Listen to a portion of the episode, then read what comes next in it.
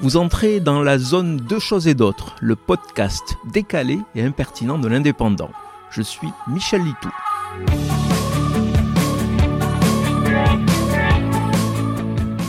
On ne se lamentera jamais assez sur la disparition de l'excellence française.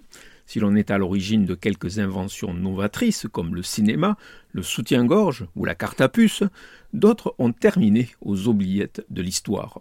La plus connue reste le Minitel, innovation censée faire mieux qu'Internet.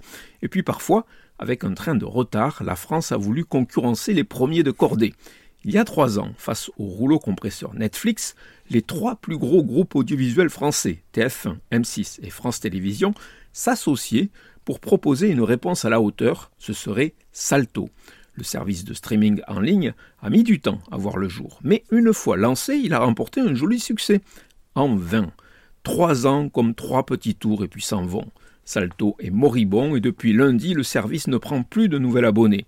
Netflix a résisté sans trop de difficultés face aux nains français, un peu plus laborieusement confronté à la puissance financière d'Amazon, la créativité débridée et le catalogue qualitatif de Disney+. Pourtant, Salto avait des atouts, notamment en proposant, avec quelques heures d'avance, les nouveaux épisodes des feuilletons quotidiens. Mais plus belle la vie aussi, la série star de France 3 est morte récemment. Et comme TF1 et M6 n'ont pas réussi à fusionner, elles ont repris leur indépendance et ont retiré leur production de Salto.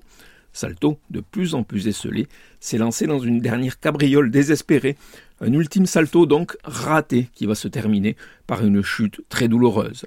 Épilogue logique quand on se retrouve à faire du trapèze volant seul après la défection de ses deux partenaires.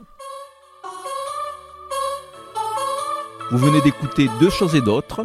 Je suis Michel Litou. Si ce podcast vous a plu, retrouvez ma chronique tous les jours dans l'Indépendant.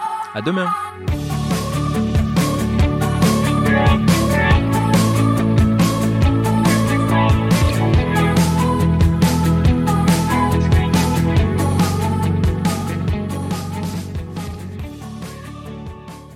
Retrouvez cette émission et toutes nos productions sur Radio Indep et en podcast sur l'indépendant.fr, nos réseaux sociaux et votre plateforme de streaming favorite.